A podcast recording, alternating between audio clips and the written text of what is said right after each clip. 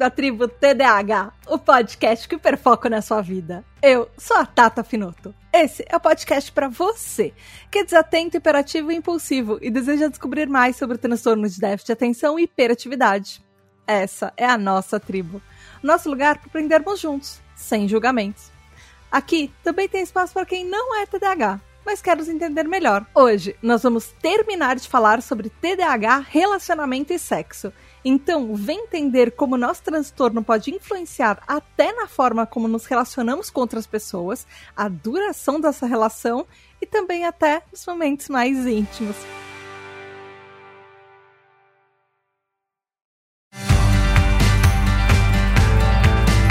Olá, tribo, tudo bem? Aqui é a Tata Final, tem mais um episódio, finalmente um episódio regular da tribo, depois da volta de férias, longas férias, que eu precisava, mas enfim.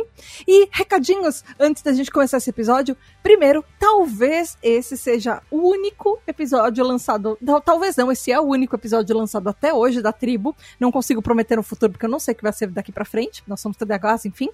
Mas esse vai ser um episódio acima de 18. Então, a gente vai falar de sexo, gente. E se você, figura parental, pai, mãe, enfim, tá ouvindo esse episódio do lado de uma criança, um adolescente, talvez não seja legal você ouvir nesse momento. Se você for um adolescente, talvez não seja legal esse conteúdo. Enfim, não vai ser erótico, mas a gente vai falar de sexo. Seria bom ser um episódio para ouvir acima de 18. É isso. E eu já vou deixar um alerta de possíveis gatilhos, porque é uma conversa entre três CDHs.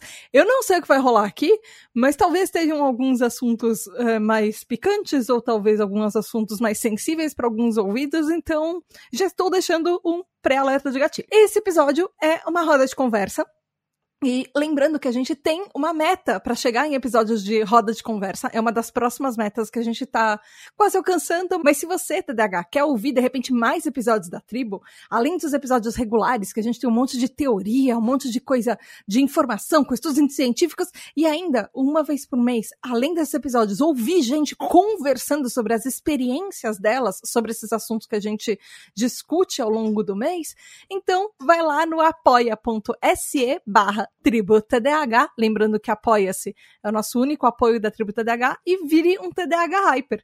E você pode participar desse episódio, assim como pessoas que estão aqui, que vão participar comigo, que foram sorteadas, você vai ser sorteado para participar do episódio, você pode escolher o tema do episódio, tem votação, você ouve seu nome do episódio, você recebe parabéns, tem um monte de coisa, além de um grupo secreto exclusivo no Telegram, que é a coisa mais divertida e praticamente 24 horas que existe. E também, falando em aniversariantes, nós temos os aniversariantes do mês! Daniel Rocha, que fez aniversário dia 9 de dezembro, Julia Nagli, que fez aniversário dia 13 de dezembro, Luiz Ferreira, que também fez aniversário dia 13 de dezembro, Gabriele Varão, que fez aniversário dia 15 de dezembro, Júnior, que fez aniversário dia 16 de dezembro, Raquel Bank, que fez aniversário dia 19 de dezembro, Lex MF, que fez aniversário dia 21 de dezembro, Rafa, que faz dia 31 de dezembro, e Leila Sassini, que também faz aniversário no ano novo, dia 31 de dezembro.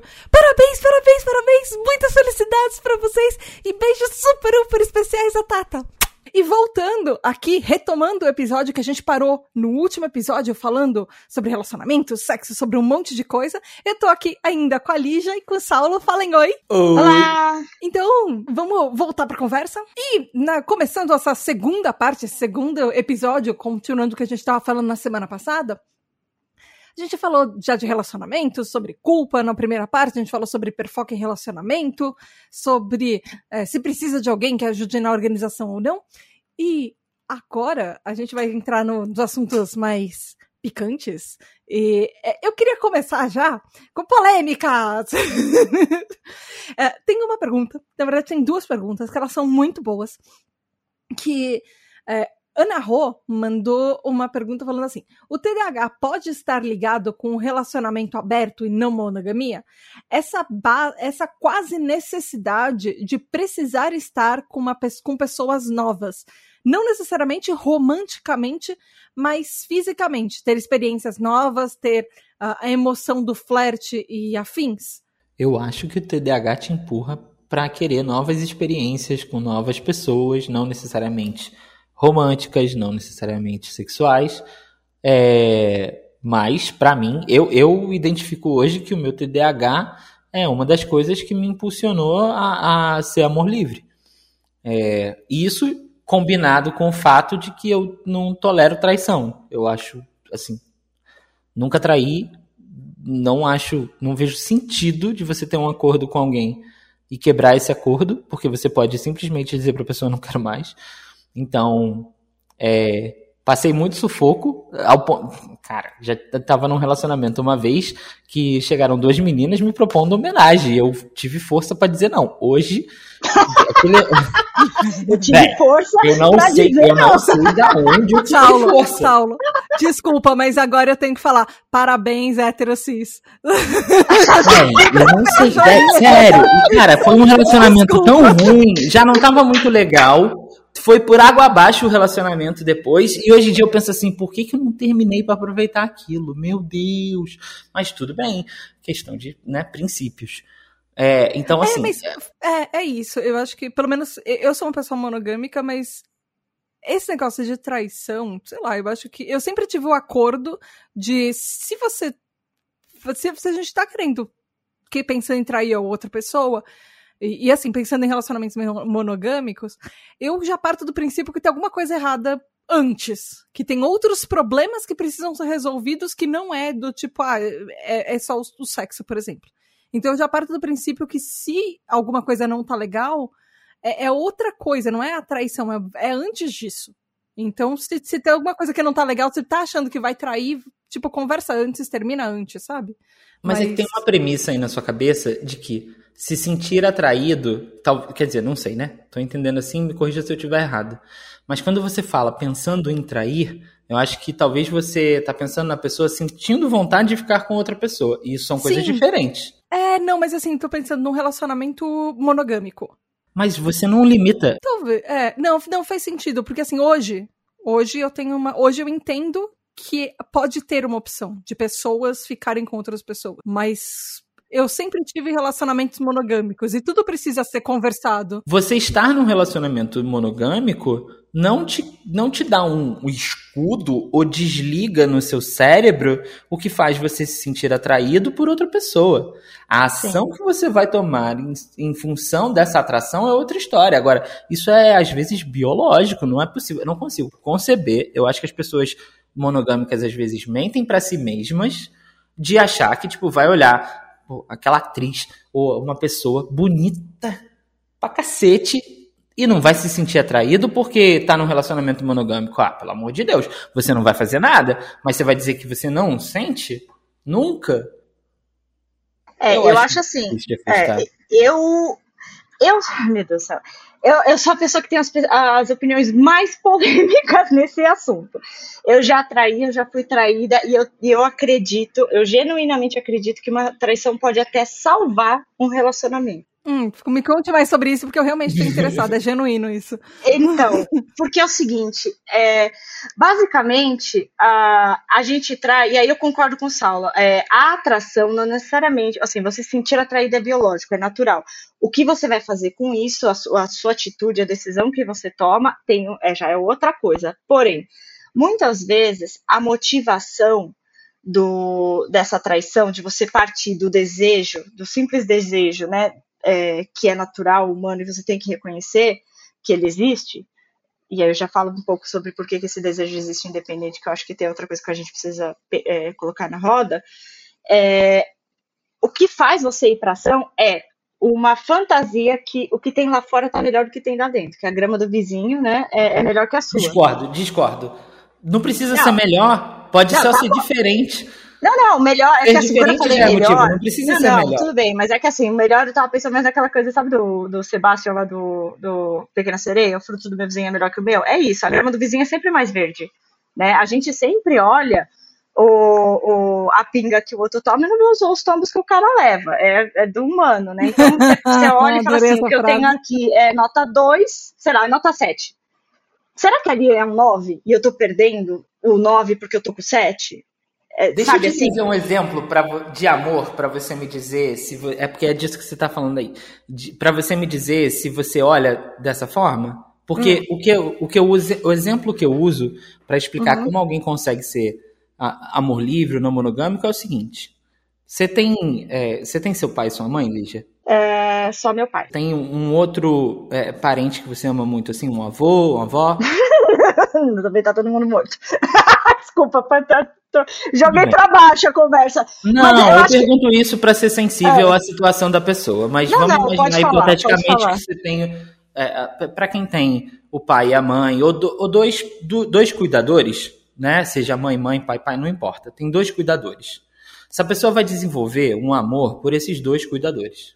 E aí eu sempre pergunto o seguinte: tem algo que o cuidador 1 um faça que vai mudar o amor que você sente pelo seu cuidador 2? Então, Ou vice-versa? Não essa, tem. Essa, São dois não, amores. Não, Calma aí, deixa eu concluir. São dois amores que você tem dentro de você, na mesma categoria, porque existem categorias de amor. A gente tem amor eros, a gente tem amor filos, a gente tem o, o amor tem fraterno. eu não tô, não, água, não tô de você. São dois amores na mesma não, categoria. Calma, Lígia, segura não, o TDAH. Mas, é não, mas espera, espera que quem começou a interromper foi você. Agora já, eu fiz a pergunta, eu vou fazer a pergunta para você emendar no que você tá falando. Hiperatividade, é, caos, é, é isso aqui.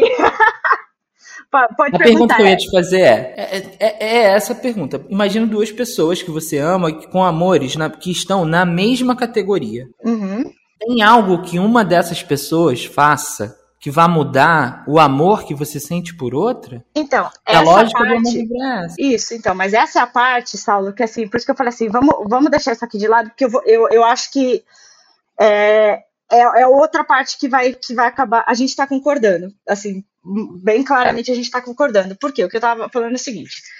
Por que, que, um, por que, que um. Vamos falar um pouco do, do primeiro do monogâmico. Por que, que um relacionamento. Pode, é, por que, que uma atração pode salvar? Porque, assim, você partiu do princípio que tem algo que aquela pessoa faz que é, vai mudar. Assim, tem algo que você não gosta que talvez você possa ter o que você quer com outra pessoa. Em termos muito simples, você está você tá entendendo que a conta para o lado de fora, de alguma forma, faz mais sentido. E aí você vai lá e você faz o teste. E o teste, é, de novo, não vou entrar nas questões de responsabilidade afetiva, não vou entrar nas questões é, de religião, de ética, de criação. Só estou falando da traição isolada, não estou falando de caráter, de nada disso. Mas aquilo pode fazer você olhar para o lado e falar assim: nossa, na verdade eu estava bem errada. E isso faz com que você olhe para a pessoa que você tá, você volte para aquele relacionamento entendendo que boa parte do conflito está vindo de uma expectativa irreal que você está tendo sobre aquela pessoa. É, e por que, que eu estou falando isso? Estou falando isso de experiência. O meu casamento terminou porque eu fui traída. E, e eu acredito genuinamente que é, traição, chifre, é igual consórcio. Todo mundo vai ser contemplado um dia. É, e também que, né, que, que só é, é só é só eu. Eu nunca vou contemplar ninguém. Cara, eu, eu acho que a, a, gente nunca pode falar nunca. Acho que são palavras tão, tão é, fortes, né? Tipo, nunca, que sempre. Isso? Eu falo, a gente não eu sabe. nunca vou matar ninguém, eu nunca. Ah, Nossa, não. Tá bom, eu, se essa eu pessoa. posso pagar a língua, mas eu, eu hoje. É, exato, esse ponto. A gente pode pagar a língua, porque, por exemplo, você pode estar numa situação extrema em que você é, precisa matar alguém dentro de um contexto. Gente, não dá pra volta. gente saber. Mas enfim, é, tá. vamos, vamos. É, corta, corta, corta. Então, Bom, mas, Lígia, aí, posso, posso, interromper um pouco? Só sim, te perguntar claro. uma coisa? Uhum. Assim, isso não foi você, por exemplo, não foi você que traiu, foi o seu, o seu ex-marido. Mas eu traiu. também já traí. Tá, mas por que então, e eu tô assim, perguntando de dúvida mesmo, genuíno. Por que, que pode salvar é, não, um relacionamento? Não, por que que vocês. Por isso que eu falo que se você percebe que tem alguma coisa que você não tá feliz, por que, que você não muda antes de alguma coisa acontecer? Porque assim, então, porque... Você, você e ele, não, pelo jeito, não estavam satisfeitos em alguns pontos e talvez em momentos diferentes. Por que vocês não abriram nesse momento o relacionamento para ao invés de ter uma traição, ter um uhum. consentimento de vocês buscarem uh, ou em outras pessoas, ou em buscar em então. é, talvez ter relações paralelas enquanto vocês estarem juntos, é, com, consen, com consentimento, com consenso dos dois, ao invés de ter o choque da, da traição de Sim. ah, é, a gente não conversou antes e isso aconteceu. E, e aí eu fico imaginando que fica muito mais aquele sentimento de agora talvez eu não consiga mais confiar em você, ou entram outros sentimentos que poderiam ter sido conversados antes. Por isso que eu falo, quando você percebe que tem alguma coisa que não tá legal no relacionamento, que talvez você esteja precisando de mais coisas, talvez que aquela, aquele relacionamento não tá te dando, ou tem alguns problemas que aquele relacionamento, sei lá, tá te deixando bodeado, e de uhum. repente conversar, pelo menos para mim, conversar antes de alguma coisa acontecer, pode ajudar talvez a ver que talvez tenham outros caminhos para resolver isso que não sejam drásticos do tipo, ah, eu fiz, fiz alguma coisa que não tem volta e a gente não conversou sobre isso antes. Ela poderia ser uma coisa que tinha volta com o consentimento dos dois. Tata, eu, eu concordo mil por cento com você. Eu acho que a diferença é o seguinte: é isso é o que a gente aprende depois de quebrar a cabeça e com 35 plus, né? É, 35 ou mais anos de idade. A, eu traí. Eu acho que eu tinha. Nossa Senhora, eu tinha acho que 23 anos quando eu traí, ou 22, e eu fui traída aos 26. Quando eu traí, eu queria terminar o relacionamento e ele não deixava. Ele implorava: não, não, não, não, vamos tentar, vamos tentar, vamos tentar. e eu não via a saída. É, houveram milhões de conversas. Não, não tô feliz, não é isso foi sair para fora e olhar e falar assim: nossa, ele tem razão. Tem um monte de coisa aqui que, é que são expectativas irreais minhas, que fez eu voltar para o relacionamento. Agora, é, tem um lado disso que é o seguinte: quando eu descobri que eu fui traída, é, eu, quando eu o confrontei, foi a primeira vez na minha cabeça, porque sempre tem a verdade do um do outro e, e, né, e a verdade verdadeira, foi a primeira vez que ele foi honesto sobre as coisas que incomodavam ele, que na minha cabeça era ele aceitando tudo que eu era da forma que eu era, de jeito bem Disney. Sabe assim? Então, para mim, foi um choque é, essas coisas. E aí, conectando com a, com o, a pergunta que o, o Saulo me fez, que é o seguinte. É, bom, quando eu, quando eu me divorciei, as pessoas, muitas pessoas perguntavam para mim, aliás, quando eu comecei a contar, eu falei, ah, aconteceu isso aqui, as pessoas, nossa, não, vocês, meu Deus. Sabe a coisa mais curiosa que aconteceu? Muito dos casamentos de maior longevidade dos meus amigos, assim, aquelas histórias, sabe assim, você fala assim, não, isso daí, olha, nós foram feitos um pro outro. Olha, quase, nossa, quase 100% dessas pessoas, desses casais, tem uma história de traição e de perdão envolvido. Mais importante do que cometer o erro é você aprender com esse erro.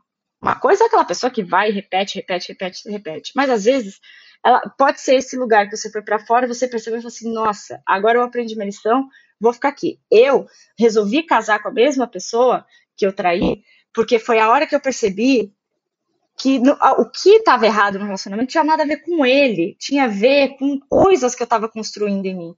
E eu passei, e eu, e eu falei assim: vou ser uma melhor versão de mim. Então, quando eu casei, eu casei, eu casei realmente acreditando que eu ia, ia é, é, ser para sempre, porque eu tava dentro daquilo de cabeça, de coração. Entende como eu falo? E eu tenho histórias de amigos, de, de é, relacionamentos que hoje continuam juntos até hoje, que teve uma traição, que a gente teve esse mesmo papo e, e, e pessoas voltaram a se relacionar. Agora, o que é importante a gente lembrar é, é o seguinte: normalmente essas expectativas irreais estão é, é, é, relacionadas à construção do mito do amor romântico. Que eu acho que é aí que você estava é, é, é, com a cabeça, Saulo. É, que é, e aí você me corrija se eu estiver errado, que é o seguinte, o mito do... Posso falar do que você falou antes de entrar nisso? Pode. Porque eu entendi o que você falou e eu concordo com você. E inclusive quando falei assim, nossa, né, enchendo o peito, nunca traí, estava pensando na traição clássica, né, que a gente pensa. Mas eu já sim cometi o erro de quebrar a confiança é, que alguém depositou em mim dentro de um relacionamento. Mais de uma vez, e preciso até falar isso aqui porque essa pessoa vai ouvir, amo ela até hoje, ela, né, é, preciso reconhecer a dor que eu causei para essa pessoa. E é e isso foi um processo é, que gerou muita conversa. e que é, a gente cresceu com isso, por mais doloroso que tenha sido. Eu, pelo menos, cresci bastante, né? É, ao me responsabilizar pela confiança que eu tinha, que essa pessoa tinha depositado em mim e eu quebrei. E eu concordo com você que esses momentos é, podem sim é, mudar e às vezes até salvar um relacionamento, né? Desde que haja a, a responsabilização e, e etc. E, e verdade, concordo. É, fundamentalmente o problema não é a cagada que acontece, né? É o que a gente faz com a cagada, né? Como é que a gente usa isso a nosso favor. eu, penso, eu penso assim também. É, e, e aí, falando um pouco do mito do, do amor romântico, que eu acho que é, aí, né, Bom, passa aí a, a fitinha, né? O, o, o VHS. O, nossa, VHS, acabei de entregar a minha idade, né? é, Falou lá no super começo, cringe. Né? Super cringe. Eu vou ali pegar o meu café. meu Deus do céu. É cringe falar cringe, ninguém fala. É, é cringe falar cringe, é verdade. É... A próxima passo a gente tá falando de boleto. Mas É, exato. a gente falou, né, da vida financeira. Quem quiser, aliás, eu sou a rainha de deixar boleto atrasar. Vide o contador o namorado, o pretendente Nossa, contador. Exatamente, os meus pretendentes, por favor, no mercado financeiro.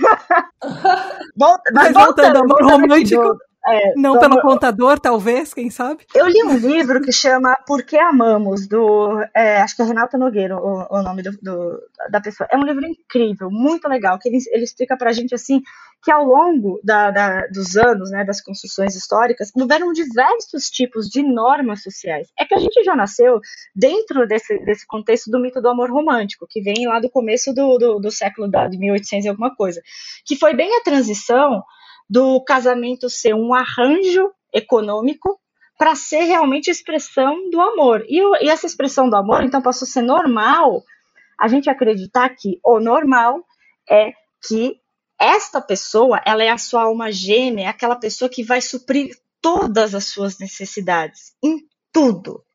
Essa pessoa é. Nossa, não tem nada que essa pessoa é, faça que, o, que outra pessoa vai substituir. É mentira.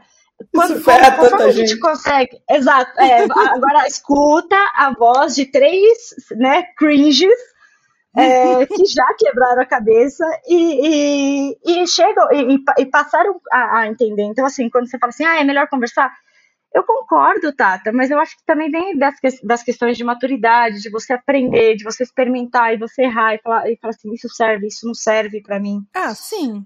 Antes não, disso. Lígia, você tem uma noção da minha vida, a minha vida amorosa?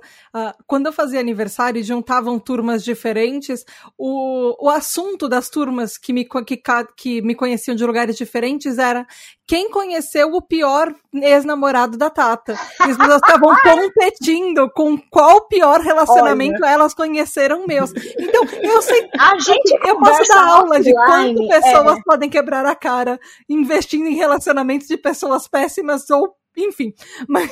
Olha, tá, tá, a gente conversa de é, offline sobre isso, porque, olha, tem uma amiga que ela fala assim: Lígia e, e seus Chernobyls.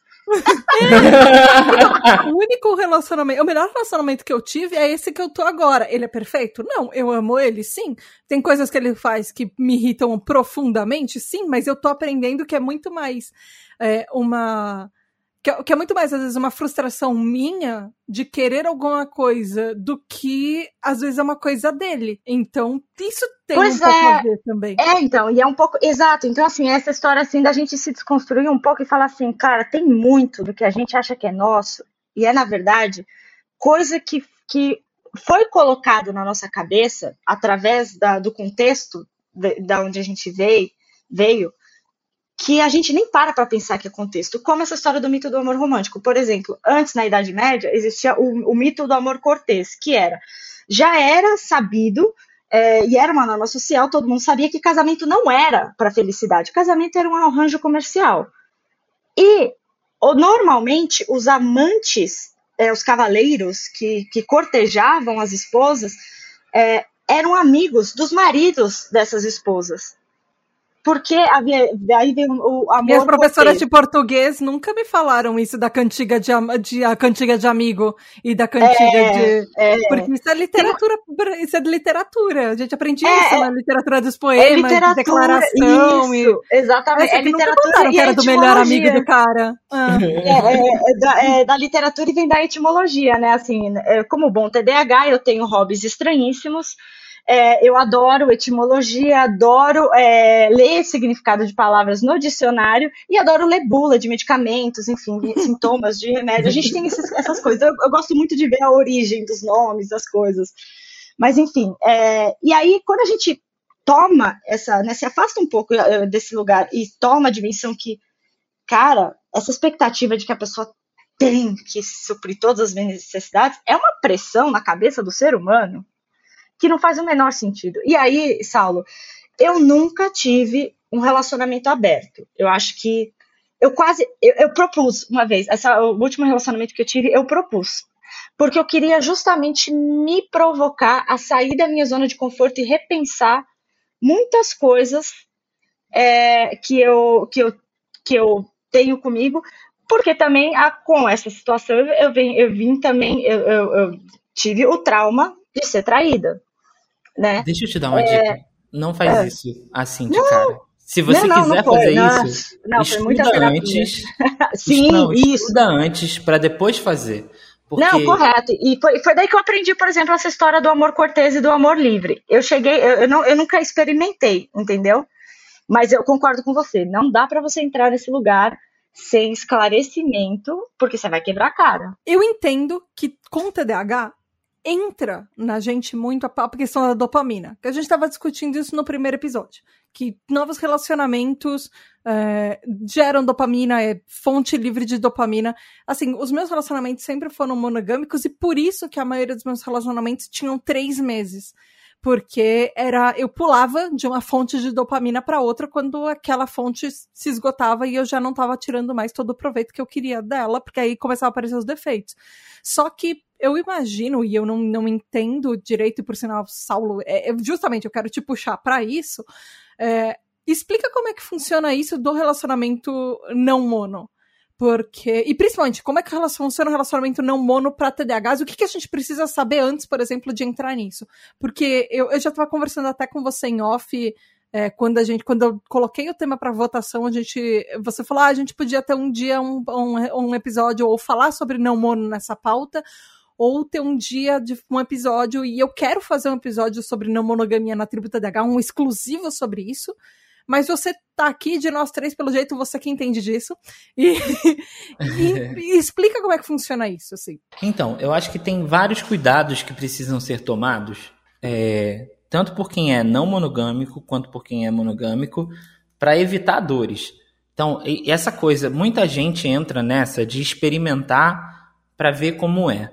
E isso é uma armadilha enorme. Eu digo, olha, se você é monogâmico, não se relaciona com alguém que é não monogâmico. E, e vice-versa. Por quê? Quando você, monogâmico, entra numa relação com alguém não mono, se dispõe a testar um relacionamento aberto, muita coisa que essa pessoa vai fazer e do comportamento dela você não vai entender. Você vai interpretar de outra forma. Você vai achar que a pessoa está triangulando. Triangular é quando uma pessoa, a pessoa que você está se relacionando, traz uma outra pessoa, fala de uma outra pessoa, é, mostra que existe um interesse nela vindo de um terceiro para aumentar o interesse que você tem nela. Isso é uma técnica de manipulação, é, é péssimo isso. Isso gera. É tipo ciúmes. É você falar é, pro crush que você que tem uma outra pessoa interessada em você, mas no fim você Aí, só tá querendo que o crush preste mais atenção em você. Tipo Exato. Isso. Agora imagina você monogâmico se relacionando com uma pessoa não mono, e aí a pessoa, você ouve a pessoa falar para outra que ama ela. Aí você vai pensar, nossa, mas ele não precisava falar isso na minha frente. Nossa, mas ele tem que esfregar isso na minha cara. E tipo, a pessoa só tá sendo ela, porque para ela, ela amar a outra pessoa não muda em nada o amor que ela sente por você. E você vai começar a olhar esses comportamentos não monogâmicos e, e, e criar caraminhola na cabeça. Então, assim, não é um processo legal. Quer testar? Vai estudar primeiro, vai entender como é a mecânica. Tem um monte, tem uma série Amores Livres da GNT, tem muita gente que fala sobre não monogamia. Eu comecei estudando, inclusive por essa série aí. Eu fui estudar porque eu comecei a ver que o relacionamento monogâmico não me contemplava, não me fazia feliz. E eu fui entender, por, e um dia eu me questionei assim, pô, mas peraí, por que, que tem que ser assim? Eu lembro. Você acha que teve uma influência do TDAH de você perceber que isso não te fazia feliz? Porque assim, não, não tô falando, Bem, gente, ouvinte, que assim, ah, é, TDAHs precisam ser não mono. Não, não podem precisam. ser felizes sendo ou mono ou não mono, você com seu relacionamento, o que importa é você estar tá feliz. Mas a gente sabe que o TDAH influencia em tudo que a gente faz. Então, Sim. existe uma perspectiva de como a gente vê a vida por causa disso. Para o TDAH que decide ser não mono, eu digo que tem que tomar outro cuidado, que é não deixar essa a, a, o nosso vício em dopamina, essa vontade de buscar dopamina, é, fazer com que você vá se relacionar com 10 pessoas. Se você se relaciona com 10 pessoas, você não se relaciona direito com ninguém. Não tem é, tempo e aí, hábil Só pelo vício da dopamina, na verdade, você tá usando. Você pode até estar tá usando as pessoas né? Pode, pode. E tipo assim, sempre que você tá num relacionamento, você tem. Tem um relacionamento que você tem que ter sempre, que é com você mesmo. Então, se você está se relacionando com uma outra pessoa, já tem dois relacionamentos que você tem que cuidar. O que você tem com a outra pessoa e o que você tem com você. Saulo, deixa eu só te fazer uma. Eu te interromper aqui, que eu, eu, só queria fazer. Eu ia falar isso e eu acho que você entrou agora no, no link perfeito. Tata, você já parou para pensar que é, que vem você falou, ah, o André foi o primeiro que, que aconteceu isso, que eu não enjoei depois de três meses. Você já parou para pensar na coincidência, assim, tô fazendo aquele sinalzinho de aspas que a gente faz para ser irônico, que foi quando você achou uma fonte, outra fonte de dopamina para ser quem você é, ou seja, uhum. o podcast, que você conseguiu é, é, vai fazer aquele, dar aquela abaixada nesse, nesse, nesse lugar de preciso da dopamina no relacionamento. Então, Na verdade, aí volta, volta que o Saulo falou, né? Quando você achou uma, um jeito de encontrar é, free é, dopamina de graça, sozinha, sem depender de ninguém, a coisa fluiu do outro lado. Você cuidou do jardim, a borboleta veio. Sabe assim essa história? Sim, Desculpa, é, no, queria... no, meu, no meu caso, assim, eu tenho eu tenho um histórico muito longo de hiperfocos que duram anos. E que eu fico tão focada, literalmente focada naquele hiperfoco, que eu faço daquilo a minha vida. Então, o, podcast não é a primeira vez. Então, já tive uma, eu já tive uma década jogando RPG e, e eu cheguei a ser coordenadora de RPG e é, eu, eu, teve uma época que eu, que eu gostava tanto de mangá que eu fui estudar japonês em universidade e acabei, acabei trabalhando em, em editora de mangá, e isso tudo, assim, hoje, o, o podcast para mim, não é a primeira vez que eu faço isso, disso é o meu hobby que se torna a minha vida inteira. Talvez tenha sido um dos mais é, produtivos que eu consigo ser livre e fazer talvez o que eu quero mas não é a primeira vez que eu invisto a minha vida inteira em uma coisa que era um hobby e acaba se tornando a minha profissão. Mas talvez eu, você esteja certa de eu tenha ser o dia que eu mais tenha me encontrado, talvez. Mas... Tem um lado legal também, né, pro TDAH. Eu falei das preocupações, mas assim, eu, eu, eu entendo essa mecânica aí de ter a dopamina vindo de outro lugar, mas eu vivo colecionando experiências. Então, para mim, não traria uma satisfação. Eu, eu, eu, não é só o prazer que é, da dopamina que me basta. Eu preciso tem uma qualidade nele, tem uma eu preciso da variedade. Então, pro não mono, pro TDAH ser não monogâmico é, traz essa coisa da variedade de experiências e aí linkando com o mito do amor romântico tira também o peso de você querer que aquela pessoa que está com você se encaixe em todas as facetas que você tem, porque Mas, você é TDAH você... e é variado assim em tudo que você faz, né? Você encaixa aquela pessoa de um relacionamento, às vezes até principal, para quem tem esse tipo de organização, em algumas facetas suas, e outra pessoa vai encaixar em outra coisa, que de repente aquela pessoa ele não gosta e você vai curtir com a outra. Então, mas, quando, mas por exemplo, quando você falou que um, um relacionamento. É, se uma pessoa que tem um, um relacionamento não mono e junto com. e fica com 10 outras pessoas que isso não é um relacionamento. Mas não tem nada que impede, por exemplo, eu ter um relacionamento fixo, não mono, que os dois estão de acordo e você fica esporadicamente com outras pessoas que você que são ficadas, que elas não vão dar em nada, que vai ser aquilo. Com certeza. Por exemplo, se Olha, você tiver um acordo ou claro. tem alguma coisa. Porque Tem isso muitas é uma definições- forma de ter um relacionamento, por exemplo, ah, é não mono, mas você não tem outros relacionamentos fixos. Porque até onde eu sei, Claro. Ele pode ser do jeito que você, assim, sei lá, um contratinho que você faz do jeito que você molda Sim. pra sua Olha, vida. tem muitas definições de amor livre, mas uma que eu vi há muito tempo atrás, que é a que eu carrego e que eu acho que faz mais sentido pra mim, é que a, a, a filosofia do amor livre é de que toda forma de amar é válida desde que as pessoas envolvidas estejam felizes. E aí, o que que isso significa? Que o, você pode ter qualquer forma de arranjo. todo mundo transa, né? Todo mundo transa. Exatamente. Então, não- você não tem que ter relacionamentos é, fixos com várias pessoas. Eu, por exemplo, hoje, sinceramente, hoje eu tô mais aberto. Eu até consigo me ver satisfeito num relacionamento monogâmico. Mas isso foi uma longa jornada, porque agora eu busco outras coisas. Eu já tive a variedade que eu queria experimentar na minha vida. Então, eu já não tenho mais tanto esse desejo, né, de viver diferentes tipos de relações com diferentes. Então, até caberia. Hoje eu consigo ver que caberia. Mas, é, durante muito tempo, eu tinha o meu relacionamento principal e outras pessoas que eu ficava, nem tão esporadicamente, regularmente até. Mas a pessoa que eu estava ficando regularmente entendia que é, eu estava construindo uma vida, porque isso é outro mito, né? Tem gente que acha que quem é não monogâmico é, não quer compromisso, é oba-oba, não sei o quê. E não, gente, eu penso em casar, eu quero ter filho e tal. E, tipo, conheço Ai, casais que bonitinho. casados que Agora- têm dois filhos que são não Me passa seu contato, Saulo. Pega aí que Eu eu tata, falei. isso no primeiro, no primeiro episódio. Vocês falaram que não, que a Tata é casamenteira. Até o final do episódio. Não, ô Lígia, não dá certo não, Lígia. Eu sou uma bagunça com as minhas finanças. A gente vai falir se a gente A namorar. gente, a gente vai- mas olha que legal, a gente, ó, a gente vai viver mesmo aquele um conceito, só se vive uma vez. A gente usa, como chama a sua secretária, Ma- é, a Maria? A Maria. A gente É, usa a ela vai Maria, ter que um organizar combo, duas agora, duas Já vidas. faz um combo, meu a gente Deus. vai viver a vida como se fosse morrer amanhã, porque um dia a gente vai acertar, né? E acabou. e vai brigar Tata, por esse negócio de convidado aqui tá melhor que o Tinder, hein? Gostei. Eu quero ser a madrinha, só pra, só pra, só pra constar, vocês se conheceram na tribo. Já Justo, foi rolando episódio. Fechou. Então, eu, a- eu quero até puxar uma coisa que o Saulo tava falando, porque a Kel Bonassoli mandou uma pergunta assim, ela falou, ela ela fez um comentário que emendou uma pergunta que é assim, por conta da impulsividade e falta de filtro, ela falou que ela já se colocou em situações arriscadas com frequência, ah, e ela gosta de seduzir, ela gosta de provocar, ela gosta de sexo, e ela não se importa com o gênero porque ela é uma pessoa pan.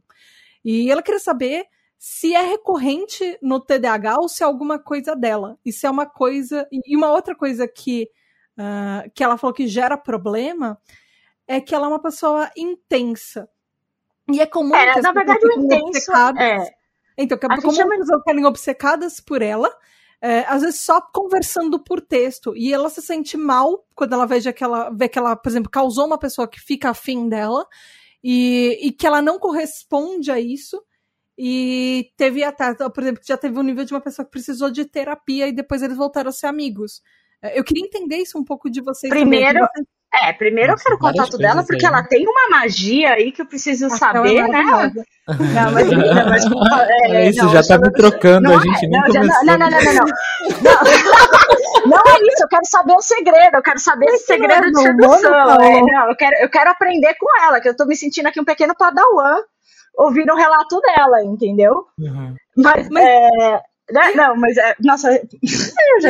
Olha, tem várias coisas aí, vou tentar ser sucinto. É, primeiro, a coisa de se colocar em risco, você, se você é TDAH, você pode ser TDAH e a impulsividade ela vai trazer esse Sim. descuido com o risco, né? E tem, inclusive, estudos, eu já falei isso em alguns episódios. A gente, como TDAH, a gente tem uma propensão maior a ter é, IST, a gente tem uma propensão maior a ter gravidez é, não planejada. A se isso- viciar. É, e assim, pensando, por exemplo, em sexo, em relacionamento, ah, a, até a parte do uh, entrar na impulsividade e entrar na euforia do sexo e não colocar a camisinha na hora é uma coisa que pode ser muito. Uhum. uma coisa muito. TDAH a se fazer. Então a gente já tem essa propensão, a gente precisa já se cuidar um pouco mais. Sim. E aí, sobre a questão de, de, de ser intensa, é, houve o episódio passado que a gente falou exatamente sobre intensidade, colocou uns questionamentos legais lá. Então, é, tá lá. E aí tem uma última coisa que é você sobre você causar sofrimento, né? Eu falo muito sobre responsabilidade emocional. Eu acho que a gente precisa ser responsável, não aquela coisa do pequeno príncipe, de que você é eternamente responsável por aquele que cativa. Esquece isso, isso já ferrou minha vida.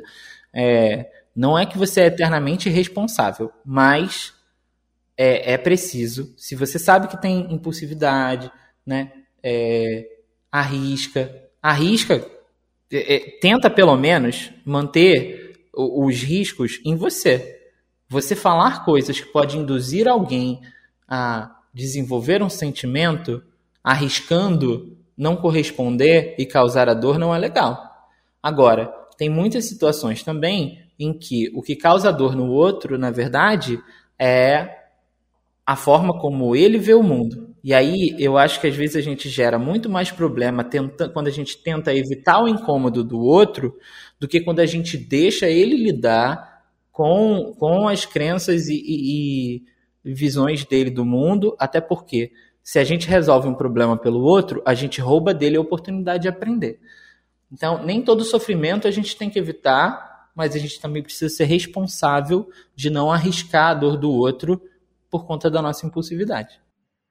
Lígia, e você? O que, que, você acha? Bom, eu acho que assim, para começar, sim, é um link direto da gente se arriscar, porque a gente vai buscando dopamina e a gente vai ficando resistente a essa dopamina. Então a gente vai aumentando, a gente vai escalando o, o, o, o, o estímulo, né? É, então, de forma muito, muito simples, sim, há um, há um link direto. É, em relação a. Meu, é sério, eu, tipo assim, eu esqueci o começo. Lá atrás eu já tinha esquecido o começo da pergunta. É, como era o nome dela? A Kel. A Kel falou da, dessa a coisa Kel, de achei, da, da, falta de, ah, de... falta de filtro, é, da falta de filtro do, de gosto de provocar. É, o, a palavra intensa, né? A palavra intensa, na verdade, é o quê? É a nossa falta de filtro. A gente é um, um, uma caixa de som que só tem o volume 1 ou o volume 100. A gente não tem o meio, né? O negócio do meio. E, e aí, quando a gente pega e, e usa esse, né, esse filtro para cima e para baixo, mais essa impulsividade, no final a gente está falando o quê? A gente está falando de regular comportamento. A resposta para isso é só você, assim, para mim, na minha cabeça, só você vai saber é, a medida da dosagem, do tipo assim. Sabe aquela. Tem uma figurinha muito boa que fala assim: é, nada, é tão, nada é ruim se te faz mal, assinado Satanás. Você hum. tem que saber onde, onde que é o seu limite e falar assim, cara, isso aqui vai dar ruim e se descolar um pouco da visão do que é ruim no ponto de vista religioso, o que é ruim no ponto de vista cultural, no ponto de vista social, por exemplo, voltando para o Paulo, oh, Paulo, desculpa, Saulo, estava falando assim, é, isso aí foi, um, foi um, um, ato falho freudiano em ataque a você ter atacado o meu livro favorito, Pequeno Príncipe. Já, já até identifiquei. Ele é o meu livro favorito também. E esse é o único conselho que eu não acho legal. Eu já reli várias vezes eu, nunca, eu nunca tive, mas agora. É Inclusive, é, um livro que eu falo que você tem que ler a cada cinco anos no máximo. Total. total. Cada vez que você lê, você vai entender da... de um jeito diferente. É, eu tatuo só se vê bem com o coração em francês. Que eu acho incrível isso. Porque é isso, assim, é só a gente vai saber dentro da gente o que é, o que serve pra gente. Só se vê bem com o coração. Só, se, só a gente tem essa medida. E a gente vai ter que aprender também a, a identificar esse limite, de falar assim, cara, se eu posso morrer se eu posso pegar uma doença venérea. Eu gosto de transar, tá tudo bem. A, a época eu sou uma vagabunda. Gente, será que eu sou uma vagabunda? Tá, a gente já tá no século, né? A gente já tá, já passou aí, já até perdi as contas de que século a gente tá. Estamos há dois anos no, no mesmo ano, né? Mas se descola um pouco dessa, dessa da visão. E eu acho que ela já descolou, porque, né, ela, ela é pan, enfim, ela, ela ela gosta. Se o seu, se o seu julgamento está vindo assim, as situações perigosas porque sou pansexual, não tem, não, não é, não, não tem prejuízo. Tem prejuízo quando você se machuca fisicamente, é, você se expõe a esse risco físico ou é, emocional, emocional mais ou menos, porque eu acho que a gente tem, tem que também sair dessa zona de conforto. É, e se você está colocando prejuízo para o outro. Então, por exemplo, é, você começou a sair com essa pessoa que você falou, ah, que foi fazer terapia. Cara, talvez a única coisa, e aí eu concordo com o Saulo, a única coisa que você é responsável é pelo que você faz, mas sabendo que há uma relação de causa e efeito. É, e se você identificou que essa pessoa está muito amarrada em você e você não está, talvez você, você tenha demorado a, a, a retrair essa história, a, a, né, a voltar aqui os, né, puxar o pipa de volta, porque você gostou da atenção. A gente gosta, né? A gente gosta do ego ser do nosso, o ego no sentido psicológico. Ah, o tá? ego adora. Hum, é, a gente adora alguém no nosso pé, mostrando como a gente é delícia, como a gente é maravilhosa. E às vezes a gente esquece que do outro lado tem alguém que pode estar amando muito e a gente está, de uma certa forma, usando essa pessoa sem perceber, sem intenção de machucar. Então, talvez a única parte que você tenha de responsabilidade é, cara, dei um monte de corda, mas no final não rolou, não me interessei mesmo. Porque você tem, não tá errado você entrar com tudo. Eu concordo com o Saulo, aí você tem que ser quem você é. E aí tem uma parte disso que eu fiz as pazes comigo, que é, é isso aí, gente, eu sou isso aqui. É, vocês ganham isso aqui, entendeu?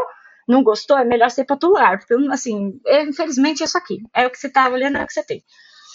É... Eu acho que, que, tem uma coisa que. Ai, desculpa, você ia, você Não, não, pode falar. Não, eu ia só concluir que é isso, ah, né? Então, então conclui, assim, conclui. É, não, é, é pensar para é, dentro de você o que, que, é o demais. Se o demais é o limite físico, de, de perigo, de exposição à doença, a, a machucar, etc., sim. Então você vai ter que dar uma, né, ajustar o, o, o, volume. Se o limite é algo que alguém falou, algum julgamento, ah, porque ela é vagabunda, porque aí, sabe, a gente precisa também, sabe, carregar nossa verdade, falar assim, sou vagabunda por quê? Trabalho, tenho responsabilidade, é, faço um monte de coisa, ajudo as pessoas, por quê que você vai me julgar pela, pelas minhas escolhas? Ah, meu filho, vem pagar minhas contas, sabe assim? Nossa, agora, né? Mas. É, se, se, o julgamento tá vindo desse lugar de tipo assim, não, eu percebo que, tipo assim, tô transando sem camisinha. Não, então não dá pra transar com camisinha, pelo menos, porque aí você já eliminou o problema do risco físico. E segue a vida e vai Ou assume o risco, né? Ou assume o risco é, com consciência. Exato, porque exatamente. Você pode fazer isso também. É, a maioria das pessoas vai condenar essa ação e, tipo assim, agora, não é só a sua consciência, não, né? A outra pessoa tá ciente do risco também. Ou você tá influenciando ela ali. Exato, que é a responsabilidade. E... Quando você percebeu que você tá fora de sync, chega a pessoa e fala assim: olha, obrigada, antes. E, e abre mão do seu ego. Abre mão do que você gosta de para você, ou que você tá beneficiando, para para entregar algo para alguém. Acho que esse é, é muito é o verdadeiro amor, né? Carregar o amor ágape. Você fala assim, dentro dessa equação é melhor eu abrir mão da minha vontade para não machucar o outro. Mas isso é difícil, né? Nossa, ah, a é? situação é? mais difícil que eu passo, Senhora. cara, é quando, tipo, a outra pessoa quer amar e eu só tô sentindo tesão. E aí, véi, porque você dizer não pra alguém que te dá muito tesão, porque a pessoa tá querendo um negócio que você não quer com ela, porque você sei lá, pela experiência, talvez já vê que não, não, não combina, vai, você não vê encaixando, mas o tesão tá ali. E aí, tipo, pô, se segurar e não ficar com essa pessoa é, é difícil demais. Mas eu acho que tem um ponto interessante no que a Cal falou, por exemplo, que é assim, é, que às vezes a gente esquece, mas querendo ou não, TDAH, de uma forma geral, hum, a gente tem um mel. E assim, não é só porque eu sou TDAH, mas. Quando você Mas tem. tem Olha, eu vou falar no TDAH que ela. que a gente é extremamente. É, é extremamente fácil de ficar atraído por uma pessoa TDAH, porque a gente sempre vai trazer novidade Uh, a gente fala sobre, a gente discute diversos assuntos, a gente é, é meio impulsivo, então às vezes a gente faz coisas pela outra pessoa que ela não tá esperando, e mesmo que seja um começo de nada, pode ser uma coisa platônica, você dá, a gente como TDAH, a gente dá muita atenção para as outras para as pessoas que a gente tá descobrindo. Mesmo Mas você sabe por que, que é isso? Então é fascinante. Mas você sabe por que isso, isso é, é tão fascinante? Porque é, a gente é intenso. E a realidade é, que é o seguinte: aí, aí, vem, aí vem o superpoder que a gente não percebe. Que a gente sempre fala, fala assim, a gente é intenso é ruim. Não, cara. Felicidade é, é maravilhosa. A, a, é, exato. A, a Clarissa Pincola, que é, escreveu Mulheres que Correm com os Lobos, ela, ela escreveu um outro livro que chama Ciranda de Mulheres Sábias. E ela escreveu uma frase que é a seguinte: é, quando uma mulher vive de verdade, aí pode ser uma pessoa, né? Quando uma pessoa vive de verdade, todos à sua volta vivem. Esse é o mel. A nossa intensidade, na verdade, é a coisa que as pessoas mais desejam ter. Porque a gente se diverte, a gente fala um monte de besteira e a gente, sabe, ah, é, experimenta a vida de verdade. Todo é. mundo que critica, na verdade, tem uma pontinha de inveja. Então, quando a gente fala assim, ai, a gente não tinha que ser menos intenso. Será? Eu acho que na verdade tem uma parte disso que a galera tá chata, a galera tá morna e a galera quer criticar quem tem coragem de, de, de, de se, de se elevar nessa, nesse, nesse mar cinza. Sabe? Eu vou discordar das duas. Coisa, eu vou discordar então, das duas. Ai, pronto, ó, o Saulo já agora tava o tempo todo falando que a gente tinha que se amar, que aceitar.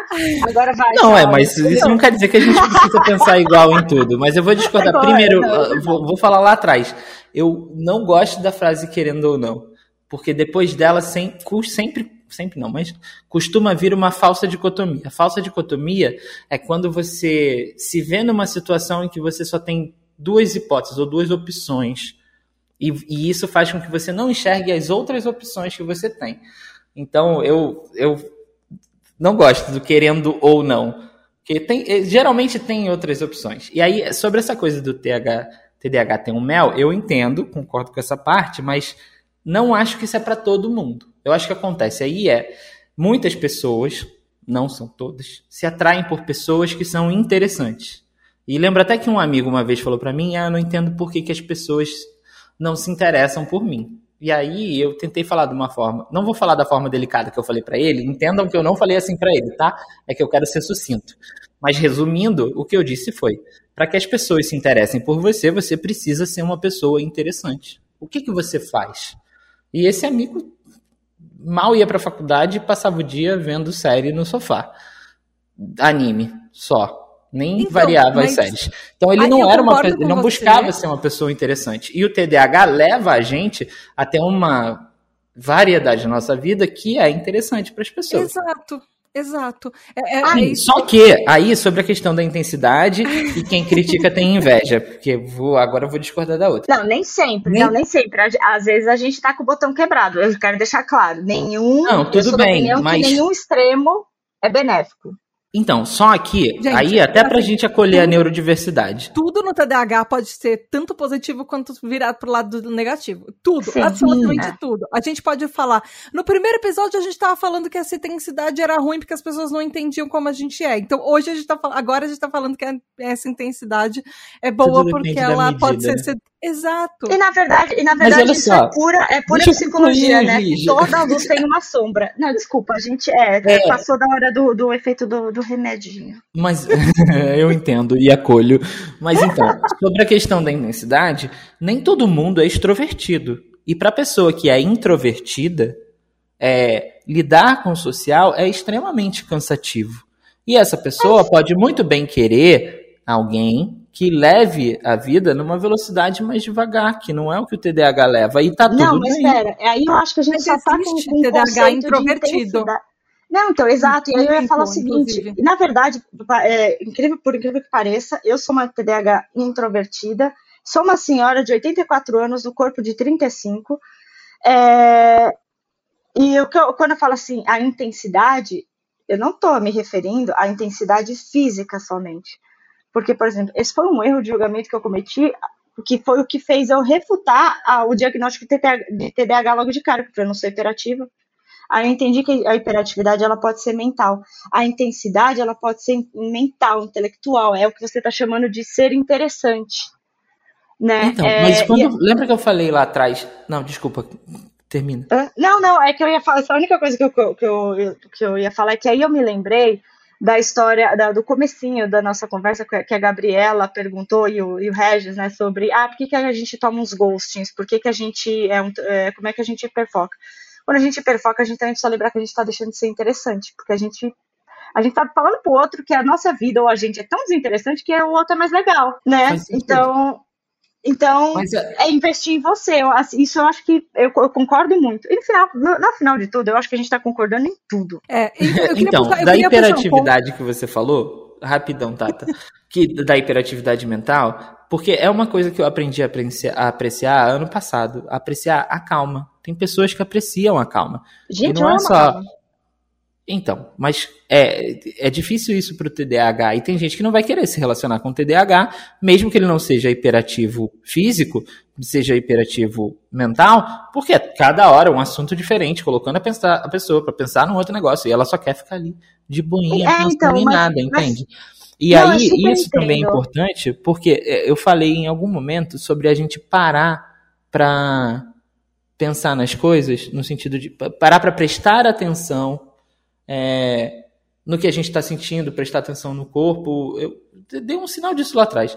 E, e para a gente isso também é muito difícil, mas é importante a gente fazer essas pausas de vez em quando, porque a gente passa o tempo inteiro na nossa cabeça pensando em um monte de coisa e às vezes não presta atenção no que está sentindo. E a gente precisa falar para a cabeça, deixa eu pensar, é. deixa eu perguntar por quê. Por que, que Mas eu tô... você sabe, você sabe, Saulo, que durante muito tempo eu, eu, eu, eu, brincava que eu tinha múltiplas personalidades, até eu entender que eu tinha TDAH do tipo combinado.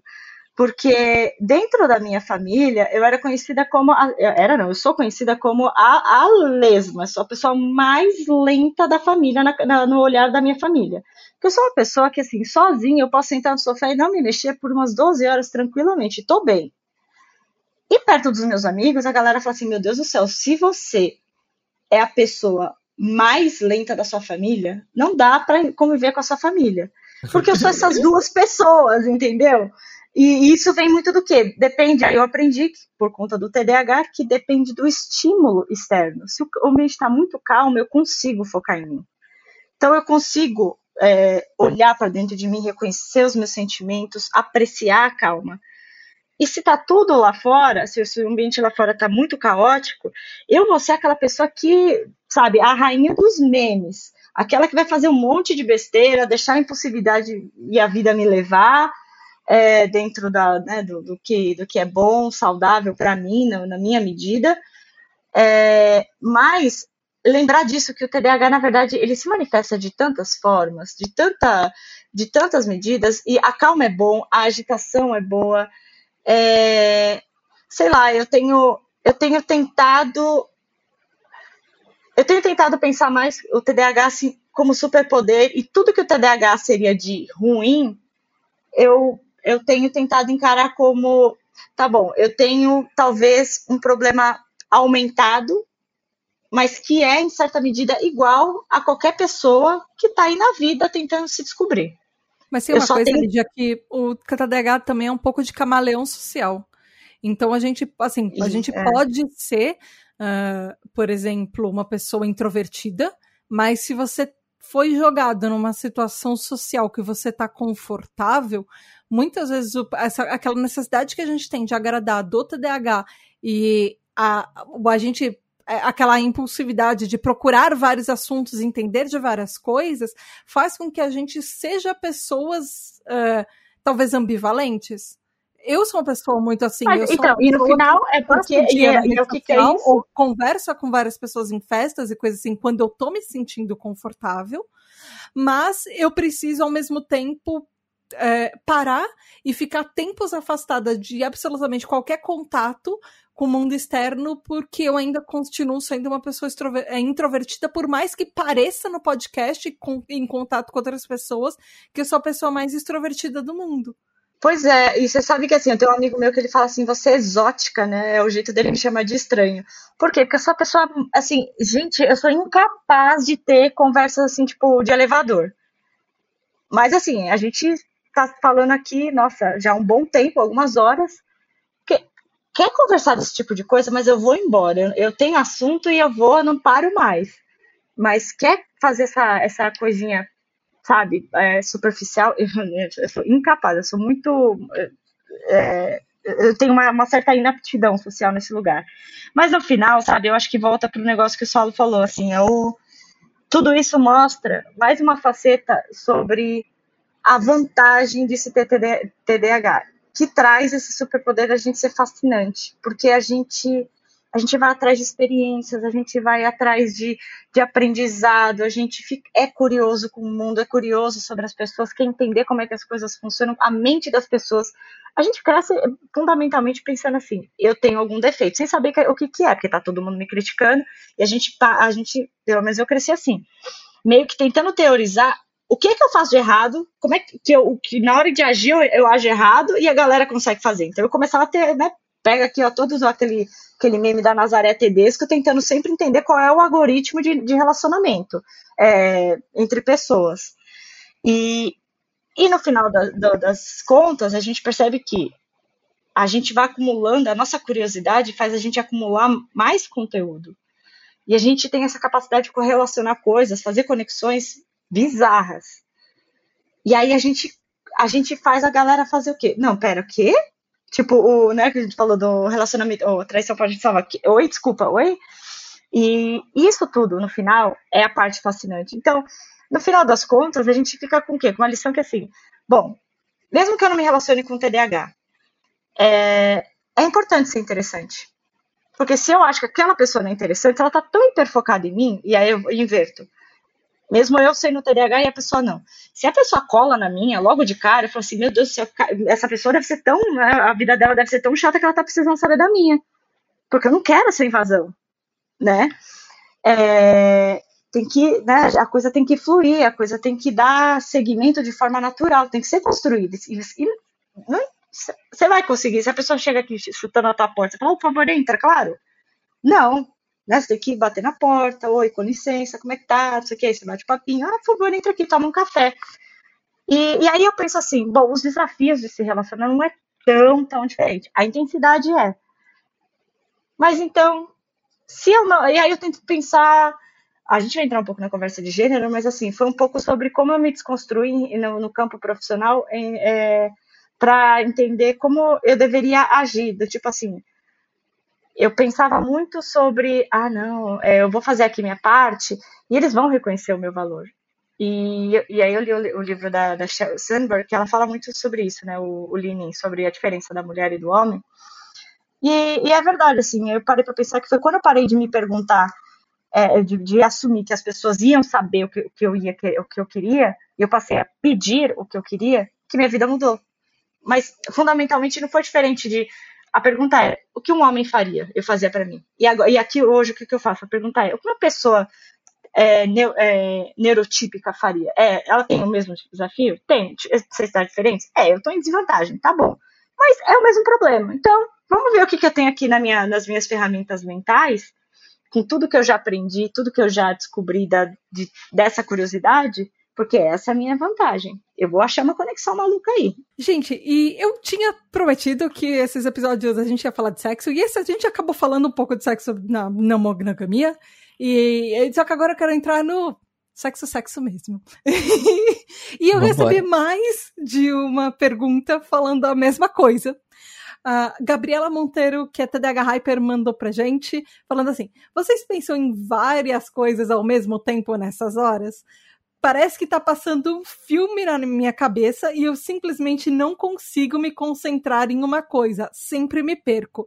Também teve arroba Telemes88 no Twitter que falou como administrar a falta de concentração na hora do sexo e underline Aline de Lima underline no Instagram que falou eh, perguntou se outras pessoas também têm dificuldade de concentração nas relações sexuais e não e assim é uma coisa muito comum.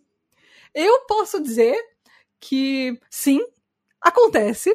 Sim, é comum você lembrar da roupa é que tá raro, três dias na. É, é, é, comum você pensar na roupa que tá na máquina há três dias e durante os três dias você não lembrou daquela roupa que tava na máquina depois que já lavou, secou e tudo. E aí, na hora do sexo, de repente, nossa, a roupa tá na máquina. Nossa, deixei a janela aberta e tá chovendo. Nossa! E, e aí você começa a ficar pensando, nossa, a lista da compra do supermercado, né? Precisa comprar tal coisa. E é completamente não tem controle. É, isso faz parte do TDAH, mas eu quero saber de vocês. Vocês já fizeram lista de supermercado enquanto vocês estão fazendo sexo? não, não, lista de supermercado não. É, lista de supermercado é Você demais. nunca para pra pensar, nossa, faltou não sei o que lá que acabou. Esqueci de comprar aquela coisa? Com certeza. É, tá, eu, é que eu tava pensando montar a lista inteira. Então, eu acho que o, o sexo, a, a questão da, da concentração ali na hora do sexo não é diferente da questão da concentração quando alguém está te contando alguma coisa, por exemplo. E aí o não. truque que eu uso para me concentrar em algo, né, quando eu sei que é importante me concentrar é, é tentar imaginar todas as coisas que eu consigo pensar a respeito daquele assunto. Numa conversa, por exemplo, eu digo para mim assim: nossa, eu vou descobrir alguma coisa legal ali, vai ser interessante. Eu vou ouvir, vou, sabe? Tentar é, esmiuçar o que a pessoa está falando. No sexo, cara, a, a, gente vem de uma cultura, nossa, gente, especialmente com, com internet, a galera que é, a, acha que escola de sexo é assistir pornô, entra numa de um sexo mecânico, aquela coisa que, né, você já sabe o que fazer e tal. E aí, se você tá nessa, você não vai ter muita informação para absorver. A questão é que durante o sexo você tem uma série de coisas que você pode fazer. E aí, homens que acham que sexo é só penetração, pelo amor de Deus, vai estudar. É... Tem muita coisa que você pode absorver da pessoa que está ali com você.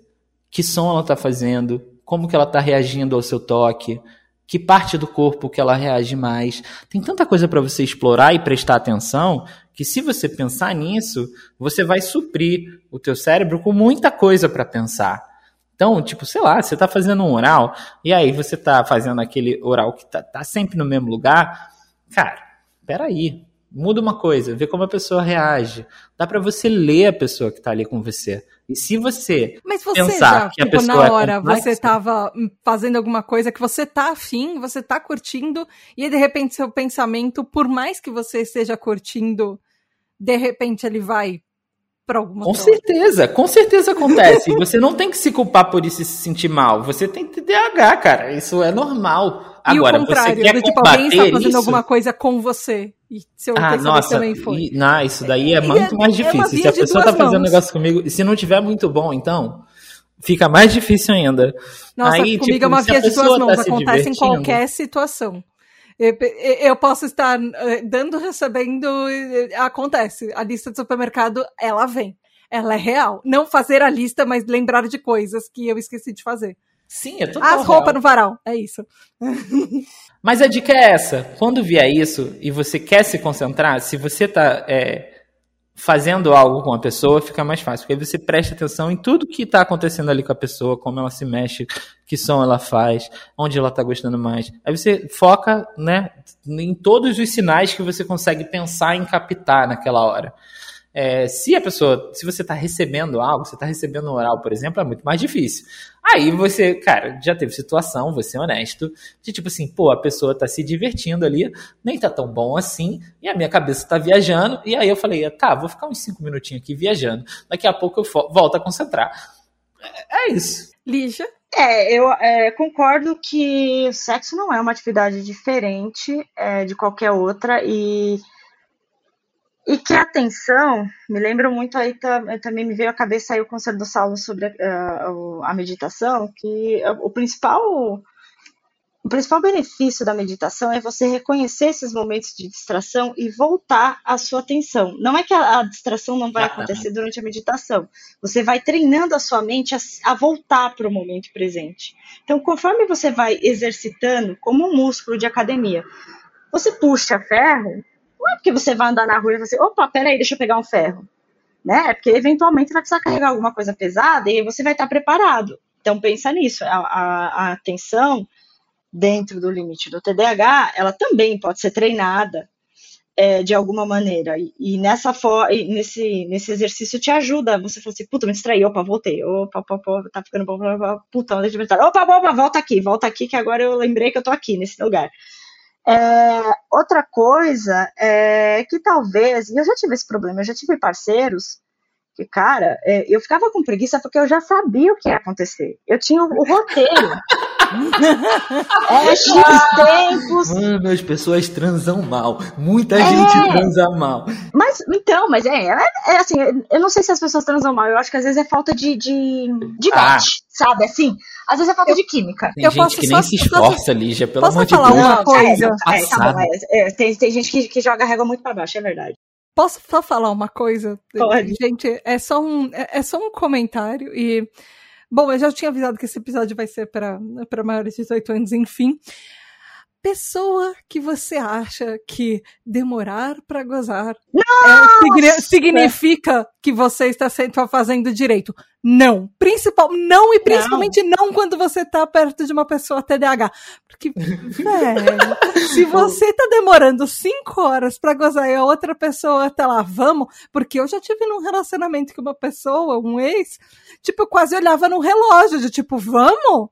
Porque eu não aguento mais, tá, tá, eu cansei, eu posso jogar videogame enquanto isso? E, enfim, é isso, não seja essa pessoa, não faça isso. É só isso que eu tenho pra dizer. Cara, então, mas olha só, eu, eu acho muito engraçado isso. Eu, eu não tenho tanto esse problema. Às vezes eu tenho um problema contrário. Eu faço assim, meu Deus do céu, olha, tipo assim, meu Deus, amigo, presta atenção no que você tá fazendo, vamos lá. É, por quê? Vou dar uma dica pra isso aí. Depois termina aí, Lígia. Eu tenho não, uma porque é isso, entendeu? Você tem essa hiperatividade, às vezes, você fala assim, meu Deus do céu, tipo, tá me dando ansiedade de ficar muito tempo no mesmo lugar. O que eu posso falar sobre isso é, a gente tem que treinar a atenção e a gente tem que lembrar que o sexo ele tem que ser uma coisa envolvente, ele tem que ser uma coisa que não é uma obrigação e que aquilo tudo tá te dando prazer. Cada etapa, cada, uhum. cada, a, a, cada momento o objetivo é dar prazer. E se não está te dando prazer, você vai precisar conversar com esse parceiro, encontrar outras formas. E aí eu te falo, voltando ao assunto do Dana, que eu já sabia o protocolo, o que que acontecia? Eu sabia todo o protocolo, e eu olhava assim, puxa vida, agora são 10 e meia da noite, vai demorar 2 horas e 48 minutos, isso significa que eu vou dormir lá por volta, vai acabar por volta assim de meia-noite e 52, eu faço já tomar banho. É, entendeu? E aí se tornava. aprender a apreciar o valor de uma rapidinha. É, não, exato. Mas é, mas é que tá. Quando você ah, consegue é, entrar no, numa vibe com seu parceiro, que é o seguinte: cada dia é uma roleta russa. Entendeu? Você joga lá os, o, o, a, a roleta, vai ter dia que vai ser rapidinho, vai ter dia que vai ser lento e vai demorar horas, e vai ter dia que vai ser um negócio assim de arrancar tudo, de quebrar tudo, e vai ter dia que vai ser uma coisa.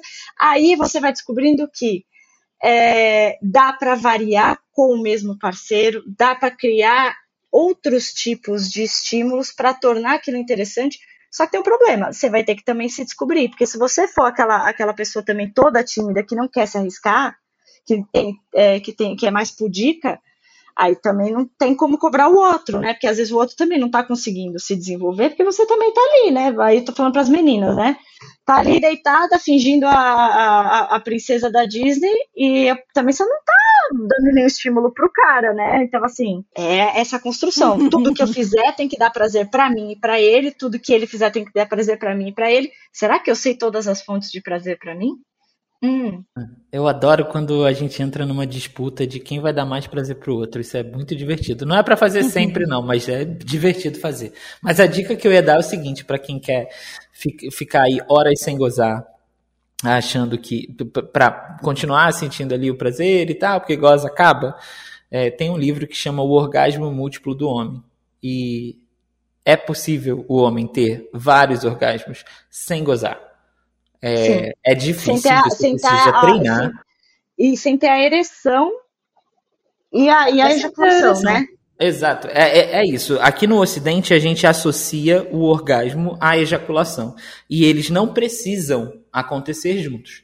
Você pode, você consegue treinar para você ter um orgasmo sem ejacular. E aí você vai ter um, vai ter dois, e cara, é uma experiência assim maravilhosa. Incrível, é verdade. Cada vez que cada um que você vai tendo vai sendo mais intenso do que o anterior. E aí você escolhe quando você já está satisfeito que, ah, beleza, agora eu vou gozar. Ou você termina sem nem gozar. Não é obrigação, homens, é. gozar porque você está transando. Dá para você transar e ter muito prazer, até ter um orgasmo, ou nem ter um orgasmo, e só apreciar aquele momento de prazer. E não chegar a ejacular, e vai ser bom. E é isso. E, é, e, é, e assim, no final, volta para. Sabe aquele clichêzinho, assim? Às vezes a gente esquece que o importante é a jornada, né? É o que você falou, fala. Às vezes a pessoa se frustra assim, ah, não, porque ele não Na gostou, vida, né? porque eu não gostei. É, Gente, o processo é que importa. Foi gostoso o processo? Às vezes Apreci vai dar. Às vezes aprender você tá... a apreciar o processo foi, é... foi, o ensinamento que eu recebi que mais fez diferença, eu acho, na minha vida. É, a gente foca também. muito no destino, sendo que, especialmente se você é TDAH, você vai sempre passar muito mais tempo na caminhada do que satisfeito no destino que você chegou. Então, a sua caminhada precisa ser prazerosa, independente do, do, do destino. Até porque a natureza humana é fundamentalmente é, insatisfeita. Então, assim, a sua satisfação de chegar lá dura dois segundos. É o que a gente estava falando. Às vezes dura três horas o processo de, né, de construir o orgasmo. Você vai passar três horas e você vai dar mais valor para o negócio de três segundos?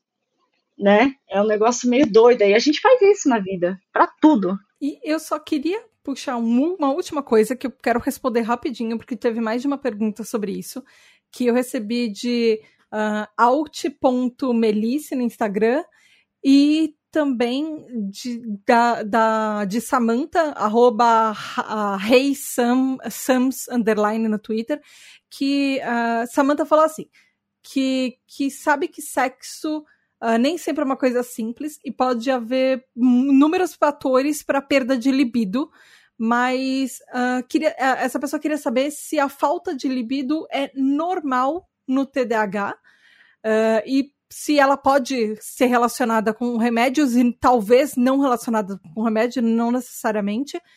É porque ela, a, essa pessoa fala que tem vezes que tá voando e às vezes nem quer, é, nem quer o sexo. E aí tem uma outra pessoa, essa, essa pessoa Altmelice falou que sexo uh, ele quer saber sobre sexo, é, libidos e remédio. E, e eu queria só fazer esse parênteses nesse fim de episódio, porque existe sim, eu descobri que existe uma coisa que pode estar relacionada com TDAH, é, que inclusive é, ela é muito confundida com a sexualidade, que é hipossexualidade. Às vezes não é uma coisa que é, você não necessariamente é uma pessoa TDAH sexual, às vezes você tem momentos e períodos da sua vida que você não tem essa uh, essa uh, tensão sexual, não é tensão sexual, mas esse uh, essa força sexual, essa vontade sexual, é isso, vontade é a palavra, é, e que isso pode acontecer em TDAHs, é, e isso pode acontecer por causa de medicamento é, para TDAH e por causa de outros medicamentos, por exemplo, antidepressivo, ou não ser necessariamente por causa disso. Podem ter momentos na vida que nós temos uma hipossexualidade, é, que a gente não tem vontade sexual alguma. Isso podem ser fases da vida, momentos de ficar anos e períodos longos sem sexo.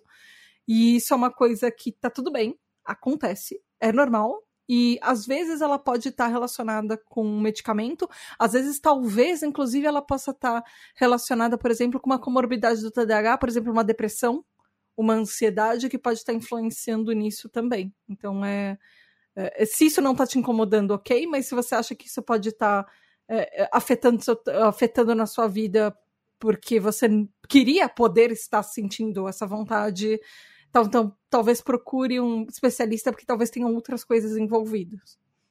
E eu queria saber se vocês querem comentar isso, alguma eu coisa quero, sobre não ter é, essa. É, de, é, pode, pode falar, só eu vou falar depois.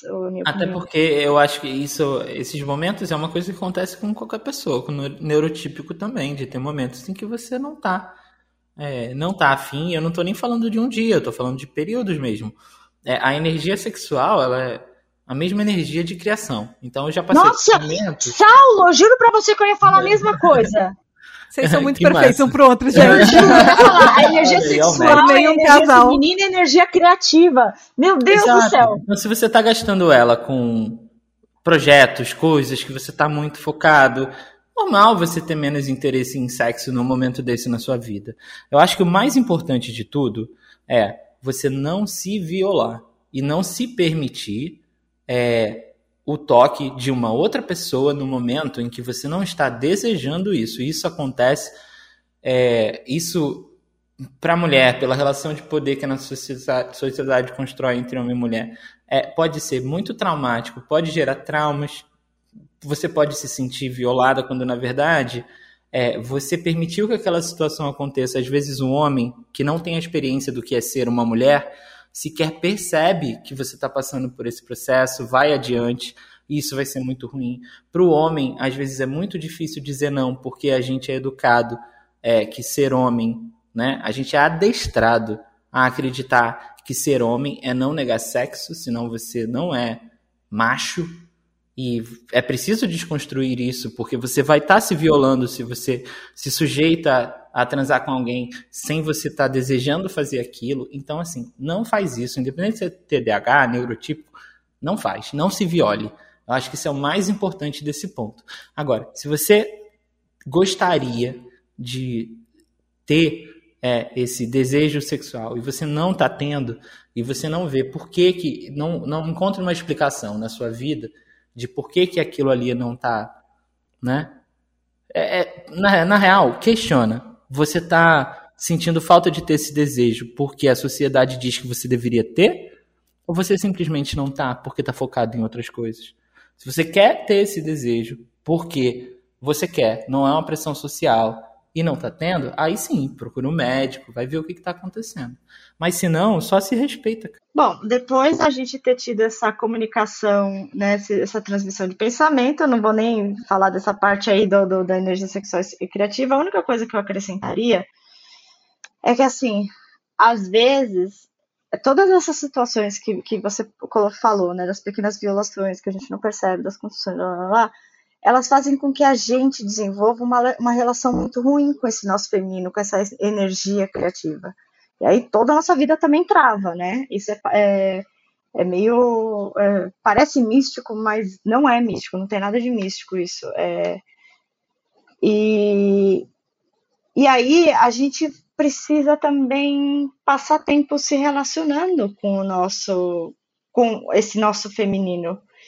É, e aí entra é, não só as questões, sei lá, vai desde, sei lá, roda de sagrado feminino, sabe essas coisas que hoje em dia a mulherada faz e eu achava honestamente assim, de novo, por isso que eu, não gosto de falar nunca, porque se tem uma coisa que eu fiz na vida foi pagar minha língua em, toda, na, em todas as muita coisa eu paguei minha língua e fui descobrir que eu me tornei uma pessoa assim que eu nunca achei que eu me tornaria mas trabalhar esse feminino pode ser cuidar de plantas, é, cuidar, nutrir, criar algo, é se relacionar com o feminino.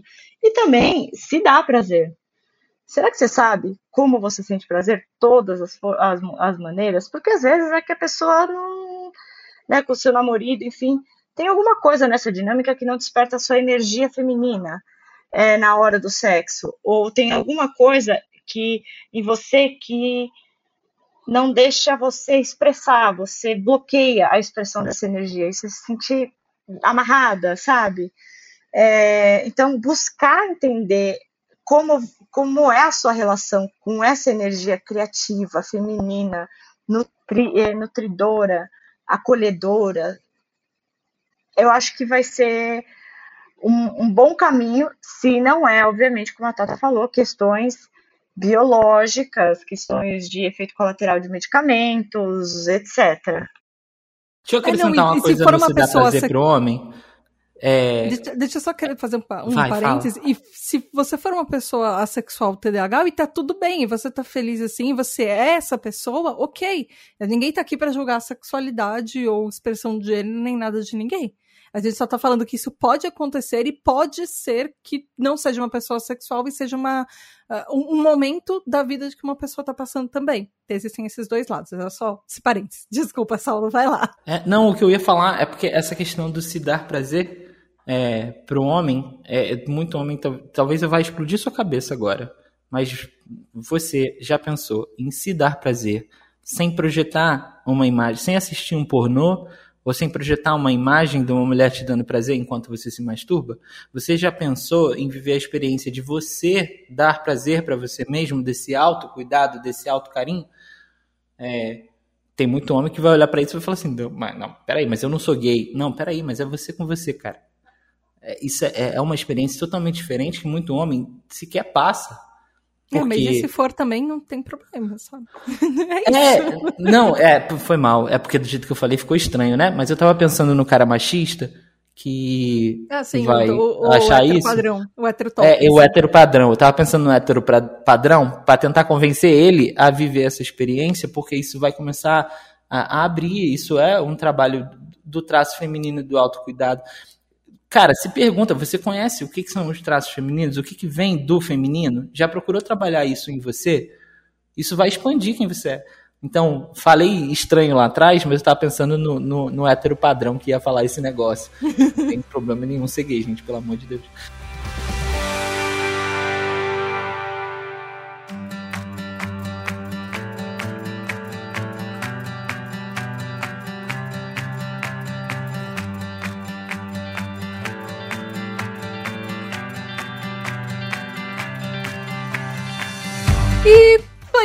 Por hoje, fim dos dois episódios e a gente espera ouvinte que você tenha gostado e você tenha tirado suas dúvidas sobre sexo e não, não é só você que pensa na roupa no varal no meio do sexo, enfim, acontece e acontece muito mais do que você imagina.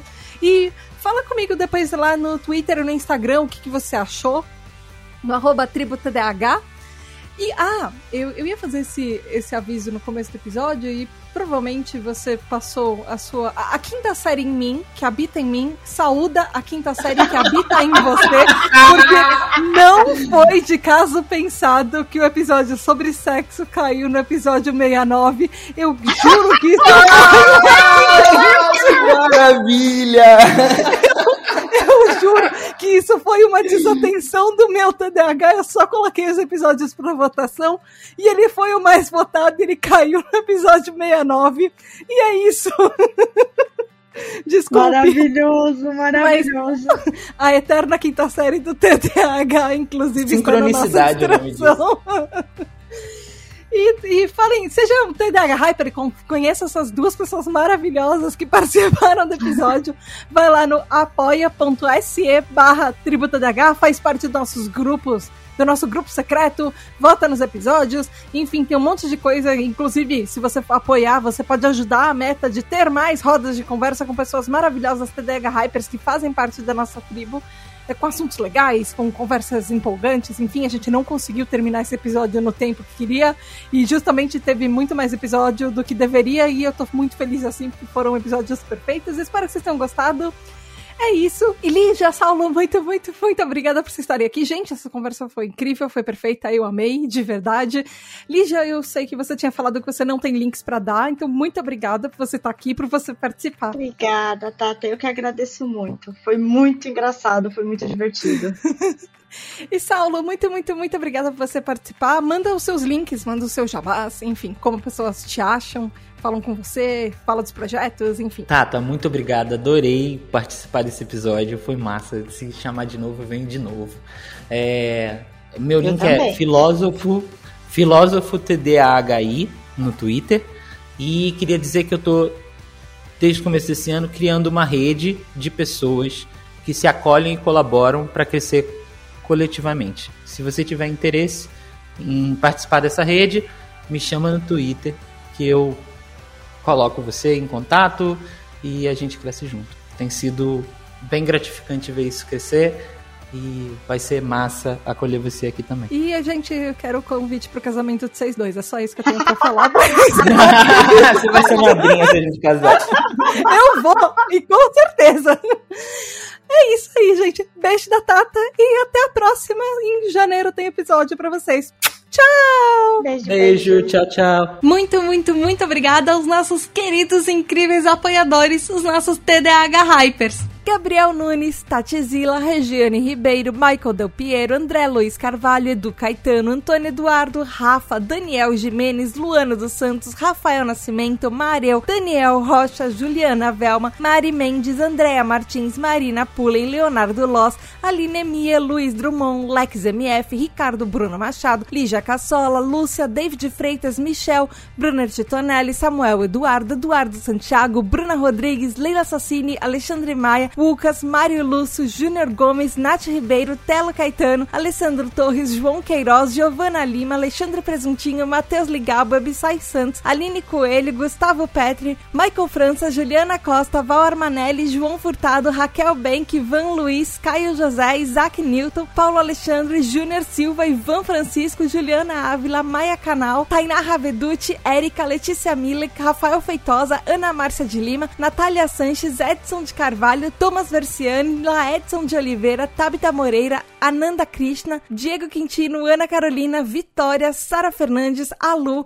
Saulo Valori, Madu Silva, Roger Lima, Julia Nagli, Ju, Matheus Braga, Marcos Carvalho, Rafael Barreto, Gabriele Varão, Alina Yumi, Michel Calor, Juliana Oliveira, Jason Silva, Narcisa, Regis Nazi, Anderson Caires, Nia Lulier, Beto, Jéssica Leme, Orlando Gomes, Mozart Sodré, Maia de Godoy, Tali, Felipe Horácio, Michele, Demi, Victor Troc, Felipe Rocha, Juliano, Melino Urquizaz, Bíblia, Ferboni, Roberta, Lucas Ferreira, Maria Reis, Ana Rodrigues, Graziela de Godoy, Renato Merino, Luiz Ferreira, Raquel Romani, Caio Bolansoli, Vitor Lemos, Giovana Primon, Lígia Weber, Marília Lemos, Joyce Regina, Keila, Angélica Castro, Ellen, Tieli, Angeli, Lucas, Sara, Marina, Rebeca Jatobá, Gabriela Monteiro, Arthur Cantarella, Arthur Cantarella, Gil Pedrosa, Bruna, Jéssica, Isabela Farias, Ana Carolina Jansen, Juliana Souza, Fábio Brunetti, Raquel Moraes, Juliana Cano, Júnior,